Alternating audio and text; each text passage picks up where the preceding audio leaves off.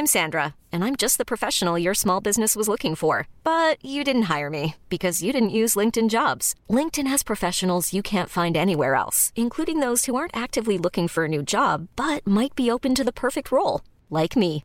In a given month, over 70% of LinkedIn users don't visit other leading job sites. So if you're not looking on LinkedIn, you'll miss out on great candidates like Sandra. Start hiring professionals like a professional. Post your free job on linkedin.com/achieve today.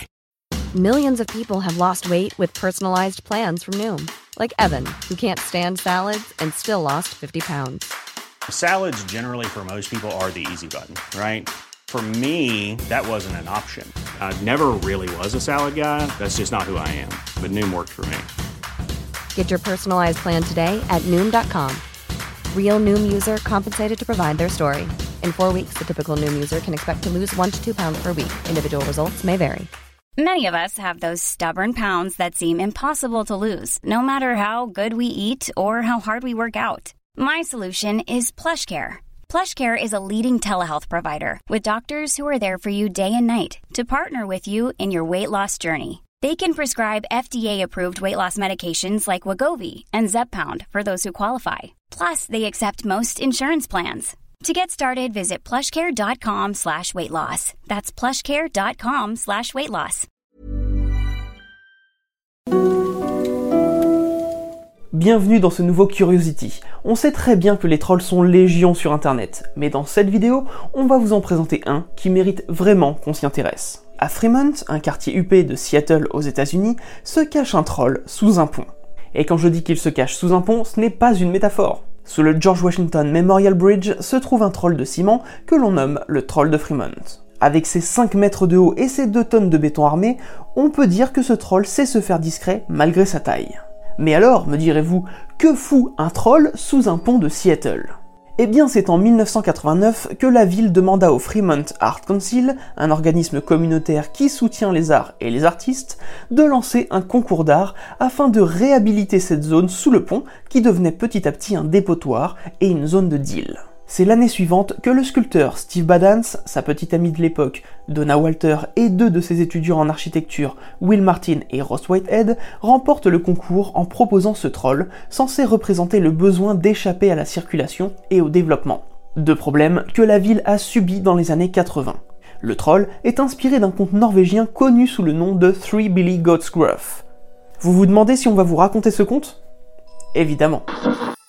Il était une fois trois frères boucs qui vivaient dans une prairie, mais qui devaient monter sur une colline afin de se nourrir davantage pour grandir. Sur le chemin vers la colline se trouvait un pont au-dessus d'un ruisseau. Et sous ce pont vivait un troll immense et laid, avec des yeux gros comme des soucoupes et un nez très long. Le plus jeune des boucs tenta de traverser le pont le premier. Clip, clop faisaient ses sabots sur les lames du bois. Qui passe sur mon pont Rugit le troll. Oh, ce n'est que moi, le plus petit des frères Bouc. Je vais sur la colline pour grossir un peu. déclara le bouc avec sa si petite voix. Eh bien alors, je vais te dévorer. Lança le troll, Oh non, je vous en prie, ne me mangez pas. Je suis le plus petit. dit le bouc. Attendez un peu que mon frère arrive. Il est beaucoup plus gros. Très bien. Passe alors. dit le troll. Peu de temps après, le second frère bouc arriva au pont. Clip, clop, clip, clop, clip, clop, clip, clop, Qui passe sur mon pont rugit le troll. Oh, ce n'est que moi, le deuxième frère bouc. Je vais sur la colline pour grossir un peu. déclara le bouc, qui n'avait pas une si petite voix. Eh bien alors, je vais te dévorer. Lança le troll. Oh non, ne me mangez pas. Attendez un peu que mon frère arrive. Il est bien le plus gros de nous trois. Très bien. Passe alors. dit le troll. Mais à peine était-il passé que le grand frère bouc arriva. Clip, clop, clip, clop, clip, clop. Le bouc était si lourd que le pont commençait à se plier sous son poids.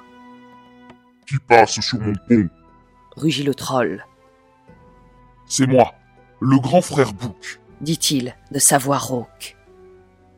Eh bien alors, je vais te dévorer. Rugit le troll. Eh bien viens, j'ai deux belles cornes pour te transpercer et de gros sabots pour t'écraser. Lança le grand bouc. Le troll sortit de sous le pont et le grand bouc fonça sur lui. Il l'écrasa avec ses sabots et le jeta dans la rivière. Après cela, les trois boucs montèrent sur la colline et continuèrent à grossir jusqu'à avoir du mal à mettre un sabot devant l'autre pour rentrer chez eux. Depuis, on n'entendit plus parler du troll sous le pont. C'est donc ce troll qui a inspiré celui que l'on trouve aujourd'hui dans le quartier de Fremont. D'ailleurs, dans la description du conte, il est dit que ses yeux sont comme des soucoupes. Ici, la forme de soucoupe est représentée par un enjoliveur en métal brillant. Son autre œil, lui, est caché par une longue mèche de cheveux. Pourquoi un enjoliveur? Eh bien tout simplement parce que le pont sous lequel vit ce troll est une partie d'autoroute. Logique donc qu'il y ait des références à l'automobile. D'ailleurs, dans sa main gauche se trouve une voiture mythique, la fameuse coccinelle de Volkswagen. Il s'agit d'une véritable voiture, comme si le troll avait réussi à en attraper une dans le but de la dévorer.